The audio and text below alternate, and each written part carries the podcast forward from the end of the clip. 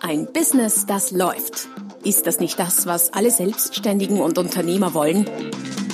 Neue Kunden, mehr Umsatz und vor allem mehr Einkommen. Und das fast wie von selbst? In diesem Podcast erfährst du wöchentlich praktisch umsetzbare Tipps und Strategien, mit denen du dein Geschäft verwandelst. Und zwar in ein Business, das läuft. Von und mit Roman Kmenter. Hallo und herzlich willkommen zur Folge Nummer 104 des Podcasts Ein Business, das läuft. Heute mit dem Titel Mythos Passiveinkommen und für all diejenigen unter euch, die meinen Podcast regelmäßig hören, äh, ist es der zweite Teil äh, zu diesem Thema. Erste Teil war letzte Woche, das heißt, solltest du den letzten Teil, ersten Teil nicht gehört haben, kannst du dir entweder den zweiten Teil trotzdem anhören oder vielleicht noch besser eine Folge zurückgehen und dir zuerst Teil Nummer 1 anhören. Bei Teil Nummer 1 ging es um Grundlagen zum Thema Passiveinkommen. Was ist es überhaupt? Welche Phasen gibt es? Worauf ist grundsätzlich zu achten? Äh, welche Ressourcen gibt es denn, um Passiveinkommen aufzubauen und so weiter und so fort, um ein gewisses Grundverständnis für das Thema zu erzeugen und die Basis für den zweiten Teil heute zu legen. Und im heutigen Teil geht es um die Kriterien für ein erfolgreiches Passiveinkommen.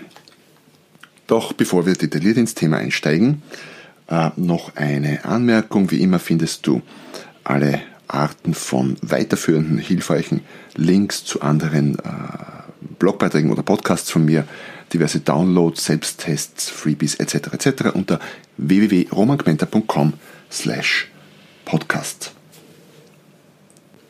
Fast täglich oder ich würde sogar sagen, wahrscheinlich mehrmals täglich kriege ich heutzutage passives Einkommen, passive Einkommensmöglichkeiten, passive Geschäftsmodelle angeboten. Oft über diverse Social Media oder per Mail und ab und zu werfe ich einen Blick darauf. Ich muss gestehen, ich schaue mir definitiv nicht alles an, aber manchmal ist es ganz interessant und, äh, wie soll ich sagen, spektakulär aufbereitet. Und dann werfe ich einen, einen Blick darauf, schaue mir das an, äh, beachte aber oder achte darauf, dass ich nicht allzu leicht in Versuchung gerate, weil ich habe ja auch diverse aktuelle Businesses zu betreiben und äh, eigentlich keinen Platz mehr für was weiteres aber Ausnahmen bestätigen die Regel, weil ich starte ja immer wieder mal auch zusätzliche Geschäftsmodelle innerhalb meines Geschäftsmodells, aber dazu später noch mehr. Und wenn ich mir diese äh, Passiveinkommensmodelle anschaue, als die sie angepriesen werden, dann stelle ich in den allermeisten Fällen ernüchtert fest, viele Passiveinkommensquellen sind weder passiv noch Einkommensquellen. Ja, ich weiß, ganz hart formuliert, aber bei genauer Betrachtung ist das so. Nach welchen Kriterien messe ich denn das oder beurteile ich das und nach welchen Kriterien kannst auch du solche Angebote für dich äh, beurteilen und messen. Heißt aber auch, es ist nicht grundsätzlich schlecht. Das Thema ist schon spannend und passive Einkommensmodelle und Geschäftsmodelle aufzustellen ist sicher ein, ein lohnendes Unternehmen für alle Unternehmer, aber auch für alle, die vielleicht noch nicht Unternehmer sind, angestellt sind oder Unternehmer werden wollen. Ja, man muss nur aufpassen und selektieren. Also nicht, dass es nicht geht, es geht. Allerdings neun von zehn der Modelle, die so angeboten werden, würde ich mal aus dem Bauch meinen, sind weder passiv noch Einkommensquellen für viele. Was sind die Kriterien? Ich habe sechs Kriterien für dich zusammengestellt, die dir helfen, solche Angebote oder passive Geschäftsmodelle zu bewerten. Kriterium Nummer eins ist die Frage, gibt es einen Cashflow? Das heißt, fließt Geld, fließt Kohle in die richtige Richtung, nämlich von irgendwoher zu dir. Ähm, und das meine ich wirklich wörtlich. Das heißt, gibt es regelmäßige, was immer regelmäßig bedeutet, kann sein täglich, wöchentlich, monatlich, meinetwegen vierteljährlich oder wenn es denn sein muss, jährlich, wobei das dann schon sehr, sehr selten ist, nach meinem Dafürhalten, gibt es äh, Geldströme, die regelmäßig fließen. In Form von Auszahlungen, Umsätze, Umsätzen, Tantiemen, Provisionen. Geld, das du, auf das du Zugriff hast. Das heißt, es geht nicht darum, einen Wert aufzubauen, ein Besitztum aufzubauen bei passiven Einkommensquellen, sondern einen Geldfluss zu erzeugen. Du kannst Besitztümer in Millionenhöhe haben, aber wenn daraus kein Geldfluss entsteht, dir keine liquiden Mittel erwachsen, äh, sich auf deinem Bankkonto quasi nichts tut diesbezüglich, dann ist es zwar möglicherweise trotzdem sehr toll und schön, aber eben kein passives Einkommen. Das heißt, wenn ich zum Beispiel ähm, ganz klassisch über kreditfinanzierte ähm, über kreditfinanziert Wohnungen kaufe oder auch, auch Geschäftslokale etc. und diese vermiete, dann sind das auf viele Jahre hinweg, über viele Jahre hinweg meistens keine passiven Einkommensquellen. Warum? Weil das ganze Geld, das ich einnehme über Miete und noch mehr im Normalfall drauf geht für die Zahlungen des Kredits. Daher, es wird zwar Wert aufgebaut und es ist möglicherweise ein super Kauf gewesen, die Wohnung, aber es ist kein, keine passive Einkommensquelle, weil es eben keine Quelle ist. Also keine Einkommensquelle ist, passiv oder nicht. Ähm, und gerade im Immobilienbereich wird sehr, sehr oft angepriesen, ja, bau dir dein passives Einkommen auf mit Immobilien. Ja schon, aber es dauert halt, wenn du es Kredit finanzierst mit 10 oder 20 Prozent Eigenkapitalanteil, sehr oft 10, 15, 20 Jahre, bis es dann zur passiven Einkommensquelle wird. Irgendwann schon, ja, wenn, wenn die Wohnung abbezahlt ist und du monatliche Mieteinnahmen hast aus der Wohnung, die dir als liquide Mittel zur Verfügung stehen, dann, ja, dann wäre es ein passives Einkommen. Also, Frage 1, gibt es einen Cashflow? Kriterium Nummer zwei ist der Grad der Passivität. Was meine ich damit? Ähm, wie in Teil 1 schon besprochen, es gibt eine Aufbauphase, die typischerweise nicht sehr passiv ist. Das heißt, da fließt Geld, Zeit, Know-how etc. rein, da muss aktiv was gemacht werden. Aber dann in der Ertragsphase, zweiter Teil, des Modells passives Einkommen, dann sollte das Geld fließen und zwar mit möglichst wenig Aufwand. Und das ist der Grad der Passivität. Das heißt, hoher Grad Passivität heißt weniger Aufwand, niedriger Grad Passivität heißt hoher äh, Aufwand oder hoher Aufwand heißt niedriger Grad Passivität in der Ertragsphase. Beispiel dafür. Äh, wenn du ein Buch schreibst und über Amazon publizierst, und äh, damit ein paar Euro im Monat verdienen willst, dann ist das ein Modell, das ein, einen sehr hohen Grad an Passivität hat. Wenn das nämlich mal geschrieben ist, online steht, die wichtigsten Marketingparameter gesetzt sind und richtig eingestellt, dann gibt es eigentlich nichts mehr zu tun, damit Geld fließt. Amazon zahlt dann äh, mit, ich glaube, zwei Monate Zeit versetzt, aber wie auch immer monatlich brav die Tantiemen oder die Provisionen, glaube ich, wie sie es nennen, aus. Sehr hoher Grad an Passivität. Das heißt nicht, dass du nicht noch 100 andere Aktivitäten setzen könntest, um dein, um dein Buch noch besser zu verkaufen, um die Bucheinkäufe zu forcieren. Ja, stimmt, kannst du tun, würde ich auch empfehlen, mache ich ja auch. Allerdings nimmt dann der Grad der Passivität ab. Aber um, um ein bisschen was zu verdienen über so ein Modell, ist die Passivität sehr hoch. Ähm, ein anderes Geschäftsmodell, auf das ich vor kurzem also gestoßen bin, aber immer wieder mal schon gesehen habe und auch selber als Konsument nutze, ist das Geschäftsmodell, Wohnungen über Airbnb zu vermieten oder ganze Häuser. Ähm, das hat einen deutlich niedrigeren Grad an Passivität. Warum? Bei so einer Wohnung oder einem Haus gibt es immer irgendetwas zu tun. Reparaturen, Wartungsarbeiten, Reinigungen, Reklamationen mit Mietern, Schlüsselübergaben und so weiter und so fort. Das heißt, da im besten, Im besten Fall ist es relativ wenig zu tun mit einem Mieter. Im äh, Worst Case kann es extrem viel sein, dass da zu tun ist und gar nicht passiv. Hängt ein bisschen auch vom Zufall, vom Glück ab und von den Mietern. Ähm, die Verpachtung, weil wir bei, bei Immobilien bleiben, die Verpachtung von Ackergrundstücken zum Beispiel, da wird Pacht ich, ich weiß es nicht, habe noch nie eins verpachtet oder gepachtet, aber ich vermute mal, ich glaube sogar die, die verpachten mit jährlicher Zahlung. Ähm, das hat einen sehr, sehr hohen Grad an Passivität. Warum? Naja, du hast einen Pächter, der pachtet das über viele Jahre hinweg, da gibt es nichts zu reparieren, ähm, da kann nichts kaputt gehen, keine Schlüsselübergaben und so weiter und so fort. Also äh, einfach nur Pacht kassieren, sehr hoher Grad an Passivität. Sparbuch, wenn auch kein lukratives, kommen wir später dazu, aber doch eine passive Einkommensquelle, ist der Grad an Passivität, an Passivität auch sehr, sehr hoch. Kriterium Nummer drei ist die passive Lebensdauer. Was meine ich damit? Nichts wert ewig, auch passive Einkommensströme tendenziell nicht, wobei es da durchaus Ausnahmen geben kann. Wenn ich ein, einen Baugrund über 100 Jahre verpachte, ja, dann ist das zwar nicht ewig, aber durchaus eine sehr, sehr lange Zeit. Aber normalerweise nimmt der passive Einkommensstrom im Laufe der Zeit ab, wie ich aus eigener Erfahrung auch weiß. Ich hatte mir vor Jahren schon mal in, innerhalb eines Franchise-Systems mehrere passive Einkommensquellen erarbeitet und dachte damals, das würde ewig so weitergehen und die würden ewig passives Einkommen produzieren. Ewig hat dann in dem Fall ein knappes Jahr noch gedauert, ab dem Moment, wo ich dachte, ewig. Naja, so spielt es eben immer wieder mal.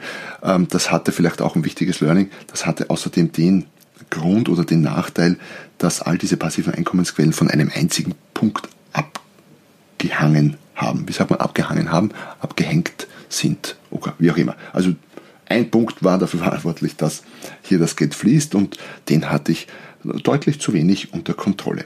Was natürlich bei verschiedensten Einkommensquellen so ist. Wenn du über Amazon äh, Bücher publizierst oder FBA-Business machst, also Fulfilled by Amazon, als Händler auftrittst bei Amazon, dann bist du von Amazon abhängig. Andererseits äh, gibt es in dieser aktuellen, äh, zunehmend digitalen Welt kaum mehr Geschäftsmodelle, die von gar keinem größeren Player mehr abhängig sind was auch immer du treibst, wenn du Google-Optimierung machst, mit Such, äh, Suchmaschinenoptimierung machst, für Google etc., dann hängst du halt von Google und vom Algorithmus von Google ab. Wie auch immer, damals zu stark abhängig gewesen von einem einzigen Punkt. Ähm, was meine ich mit passiver Lebensdauer, habe ich eh schon gesagt, wie lange geht's? Das Know-how in einem Online-Kurs zum Beispiel verbreitetes, oft als passiv angepriesenes Geschäftsmodell ist irgendwann überholt, dann muss ich den Kurs neu machen oder teilweise neu machen. Der E-Mail-Verteiler ist durch viele Affiliate-Angebote irgendwann auch ausgelutscht. Wenn ich da hm, permanent Mails schicke, dann interessiert das die Leute irgendwann nicht mehr. Ähm, die Netzwerk-Marketing-Struktur braucht auch laufend frisches Blut, weil sich zwar viele entschließen, dabei sowas mitzumachen, aber sich oft ebenso viele entschließen, da rasch auch wieder auszusteigen, weil sie merken, es bringt zu wenig. Je länger die passive Lebensdauer ist, desto besser natürlich für dich. Umso länger kannst du dich auf den Lorbeeren deiner Arbeit und auf den Früchten, äh, auf den Lorbeeren deiner Arbeit ausruhen und die Früchte deiner Arbeit genießen, in Form von passiven Geldfluss eben. Aber Achtung, immer darauf aufpassen, dass du rechtzeitig beginnst, wieder aktiv zu werden. Wir kommen zu Kriterium Nummer 4. Der Aufbauaufwand, den du betreiben musst für dein passives Geschäftsmodell, ist ein durchaus relevantes, wichtiges Kriterium.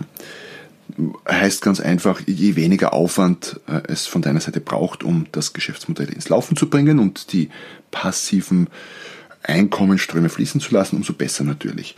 Und Aufwand äh, haben wir im äh, Teil 1 dieses Podcasts ausführlich besprochen, kann sein ähm, in Form deiner Zeit und deines Geldes, auch deiner Ideen, wobei das in dem Punkt gar nicht so äh, dramatisch, aber es geht vor allem Zeit und Geld, äh, um, um Zeit und Geld und nicht nur um dein Geld und deine Zeit, sondern auch um Zeit und Geld möglicher anderer.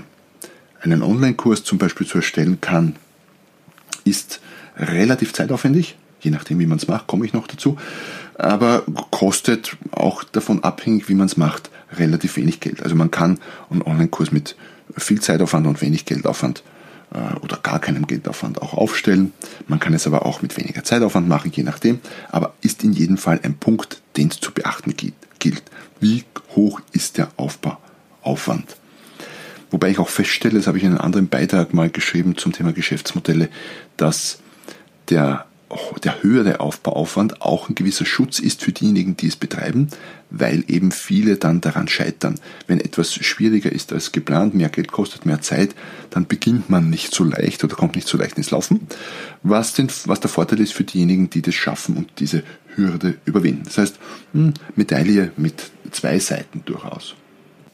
Wir kommen zu Kriterium Nummer 5 um zu beurteilen, ob dein, äh, ob ein passives Geschäftsmodell auch tatsächlich diesen Anforderungen entspricht. Das Ertragspotenzial, ganz klar. Also wenn mal alle anderen bisherigen Faktoren im grünen Bereich sind oder mehrheitlich im grünen Bereich sind für dich, dann ist es natürlich ein, ein ganz wichtiger Punkt, ein ganz wichtiges Kriterium für dein Geschäftsmodell, zu beurteilen, ob das Ertragspotenzial, und zwar das absolute in echtem Geld gemessene Ertragspotenzial, ähm, hoch genug ist. Was meine ich mit absolut? Naja, ein Sparbuch als simples passives äh, wenn man so mag, Geschäftsmodell, wobei heutzutage, na okay, wie auch immer, aber mal ein Sparbuch, ich denke jetzt mal total exzessiv, das 10% Zinsen im Jahr anbieten würde. Ja, sowas gab es mal, ich kann mich erinnern, ist schon eine Zeit her, aber ja, nicht vor kurzem. Äh, Sparbuch mit 10% Zinsen im Jahr anbietet, ist natürlich eine schöne Sache, aber wenn die Einlage auf maximal 10 Euro limitiert ist, dann sind die 10% immer noch interessant, aber wenn man 10% von 10 Euro ist ein Euro im Jahr, da steht, da steht es nicht mal den Aufwand dafür, das Sparbuch zu öffnen. Und das ist vielleicht ein extremes Beispiel, aber gar nicht so sehr übertrieben, weil es gerade von Banken immer wieder Angebote gibt für Sparbücher mit relativ hohen Zinsen. Also 10% habe ich schon exzessiv lange nicht gesehen, aber was heutzutage vielleicht hoch wäre bei einer Bank, weiß nicht, 2, 3%, 3% wäre schon exzessiv, vermute ich mal. Ähm, aber auch 3% und da ist es dann oft limitiert, sagen wir mal auf, auf 1000 Euro Einlage. Da sind 3% vielleicht heutzutage immer noch nicht schlecht, aber 1000 Euro Einlage, 3%, hast du 30 Euro Ertrag im Jahr. Naja, überschaubar, da würde ich den Aufwand, ein Sparbuch zu öffnen, mit all dem administrativen Zeug nicht auf mich nehmen. Das heißt, wichtiges Kriterium, um ein Modell zu beurteilen, eine passive Einkommensquelle zu beurteilen, ist das Ertragspotenzial, das heißt, was kommt dabei in echtem Geld raus oder was kann dabei in echtem Geld rauskommen. Wir kommen zu Kriterium Nummer 6. Kriterium Nummer 6 ist die Frage, ob dieses Geschäftsmodell, dieses Passive zu deinem Business passt. Neben deinem eigentlichen Geschäft, und zwar egal ob es also sagen wir so, vor allem wenn du Selbstständiger oder Unternehmer bist, wenn du angestellt bist, mag das ein bisschen anders sein vielleicht. Aber wenn du Selbstständiger und Unternehmer bist, neben deinem eigentlichen Geschäft passives Einkommen zu generieren, das aus einem ganz anderen Bereich, aus einer ganz anderen Branche, aus komplett äh, konträren Welten stammt, ist zwar möglich und ich kenne durchaus viele selbstständige Unternehmer, die das machen. Einfacher ist es allerdings, wenn du dir eine passive Einkommensquelle aufbaust, die perfekt zu deinem Geschäftsmodell passt. Teil deines Geschäftes sind, ich bringe dann gleich sehr, sehr viele Beispiele dazu noch. Das ist auch die Strategie, die ich erfolgreich betreibe. Warum? Du kannst dein Know-how schon nutzen, die Kundenlisten, die du hast, deine Zeit. Also alles, was du ohnehin schon hast oder tust, kannst du nutzen, um Synergieeffekte für dein passives Geschäftsmodell zu schaffen. Der Masseur, der passives Einkommen aufbauen möchte und sich deshalb einem Strukturvertrieb im Multilevel-Marketing-Bereich für Haushaltsreiniger anschließt, beginnt wieder fast von Null, weil die Kontakte, die er hat, äh, denen liegt nicht an Haushaltsreinigern, sondern an, ich weiß nicht, Entspannung, Rückenschmerzen weg und so weiter und so fort. Also es geht schon, aber der Aufwand ist überdimensional. So, das waren die äh, sechs Kriterien, um passive Geschäftsmodelle zu beurteilen. Nochmal zusammengefasst. Erste Frage, gibt es einen Cashflow? Fließt echtes Geld, auf das du Zugriff hast? Ähm, zweite, zweiter Punkt ist der Grad der Passivität, also wie passiv ist es wirklich. Dritter Punkt ist, wie lange dauert die Passivität an? Bis du wieder aktiv werden musst, also die passive Lebensdauer. Der vierte Punkt ist der Aufbauaufwand, niedrig oder hoch. Der fünfte Punkt ist das Ertragspotenzial in echten, absoluten Euros, Dollars, Pfund oder was auch immer gerechnet. Und das sechste Kriterium ist die Frage, ob es zu deinem Business, Business passt, weil wenn es dazu passt, dann ist es leichter, tendenziell leichter für dich aufzubauen. Wie so oft im Leben macht es der Mix. Du wirst möglicherweise nichts finden, was alle diese äh, sechs Faktoren äh, hochgradig erfüllt, aber gehst durch, schaust dir an und überleg, wo du möglicherweise bereit bist, Abstriche zu machen, wo nicht. Es gibt sicher Kriterien, wo man Abstriche machen kann, äh, zum Beispiel wenn der Aufbauaufwand zwar sehr hoch ist, aber die anderen Dinge dafür stehen, kann das schon Sinn machen. Und es gibt definitiv Kriterien, wo man keine Abstriche machen sollte, wenn äh, das Ertragspotenzial zum Beispiel äh, sehr, sehr limitiert ist, dann macht das Ganze irgendwie keinen Sinn und gehst alles durch, bewerte es und vergib quasi eine Gesamtnote für dich und entscheide dann, ob du dieses Geschäftsmodell angehen willst. Es hängt auch sehr von deinen Umständen ab, deinen persönlichen. Wenn Geld nicht die knappe Ressource ist, dann kannst du vielleicht eher einen höheren finanziellen Aufbauaufwand betreiben und dir quasi mehr Passivität oder eine längere passive, passive Lebensdauer damit erkaufen sozusagen. Ähm, kommt auch darauf an, wie du es betreibst den Aufbau. Ähm, schon erwähnten digitalen Videokurs kannst du extrem aufwendig und kostenintensiv gestalten und zeitintensiv, aber auch ganz einfach mit dem Smartphone ohne große Nachbearbeitung drehen. Alles gibt's, alles geht grundsätzlich. Also deine Entscheidung, aber du hast jetzt sechs Kriterien an der Hand, anhand derer du beurteilen kannst, ob das Sinn machen kann. Wie vorhin schon angesprochen oder versprochen, noch ein, äh, ein kurzes Beispiel, was das bedeuten kann an einem echten, quasi einer Minifallstudie, wenn du so magst, oder Ideenstudie an einem echten Fall. Wenn zum Beispiel jemand Gärtner ist, so etwas ähm, bodenständig, beinahe konservatives wie Gärtner vom Geschäftsmodell, welche passiven Einkommensquellen könnte sich ein Gärtner erschließen? Äh, und für sein Geschäftsnutzen Nutzen natürlich kann der grundsätzlich alles tun. Der kann auch, ich weiß nicht, Versicherungen verkaufen oder sonst was. Aber gemäß Kriterien Nummer 6 passt es zu deinem Geschäft. Was könnte denn da dazu passen? Er könnte zum Beispiel Bücher, Hörbücher und E-Books zum Thema Gärtnern schreiben oder schreiben lassen, je nachdem, und über Amazon oder andere Büchershops vermarkten. Er könnte einen Online-Kurs zum Thema Gemüseanbau, Kakteenzucht, Obstbaumschnitt und so weiter und so fort produzieren oder auch mehrere Online-Kurse. Er könnte ein Membership-Programm für gartenbegeisterte Endverbraucher anbieten. Er könnte eine App mit den besten Tipps für Zimmerpflanzen erstellen oder eine Kollektion mit Gartenkleidung, T-Shirts, Kappen etc. mit seiner eigenen Marke herausbringen. Er könnte Geld verdienen mit Affiliate-Programmen im Bereich Pflanzen und Garten und zum Beispiel bei Amazon oder auf anderen Plattformen entsprechende Produkte empfehlen. Er könnte ein eigenes Amazon-Handelsbusiness aufbauen und ein komplettes Sortiment an Gartenwerkzeugen, Kleidung, Dünger, Samen, Dekomaterial und so weiter und so fort vertreiben. Er könnte Netzwerk, Marketing und Strukturvertrieb mit entsprechenden Produkten, die zu seinem Business passen, machen. Und er könnte natürlich bezahlte Werbung auf seine gut frequentierten Kommunikationskanäle schalten lassen und damit Geld verdienen. Das heißt nicht, dass er Geld ausgibt für die Werbung, das vielleicht auch in anderen Teilen des Geschäftsmodells, sondern dass er Geld kriegt dafür, weil er vielleicht einen Blog hat zum Thema Gärtnern mit tausenden Besuchern jeden Tag. Und das sind nur ein paar der Ideen, was so ein Gärtner alles machen könnte. Das heißt, auch als Gärtner äh, sollte da jemand in Gefahr sein, was ich ohnehin nicht glaube, muss einem definitiv nicht langweilig werden. Da gibt es allerlei, allerlei, spannenderweise nämlich auch in der digitalen Welt zu tun, obwohl Gärtnern ja an sich ein sehr wie soll sagen, ein sehr, sehr offline gestaltetes Business ist, klassischerweise. Aber auch da gibt es diverse Online-Varianten. Ich habe übrigens äh, unter www.romangmenta.com slash podcast auch äh, einen Artikel verlinkt zum Thema Geschäftsmodelle, Geschäftsmodelle mit Zukunft. Da wirst du die eine oder andere Idee von hier wiederfinden, aber auch noch diverse andere mehr, weil es eben nicht nur um Passivgeschäftsmodelle geht. Und dort gibt es auch einen Selbstcheck um zu checken, wie profitabel ist denn dein Geschäftsmodell. Also auch ein Aspekt, den du dir anschauen könntest. Hol dir den Selbstcheck unter www.romagmenta.com slash podcast. So, damit sind wir unsere Kriterien und damit ähm, den heutigen Podcast soweit durch. Ich habe ja im Teil 1 dieses Podcasts zum Thema passives Einkommen gesagt, es würden zwei Teile werden.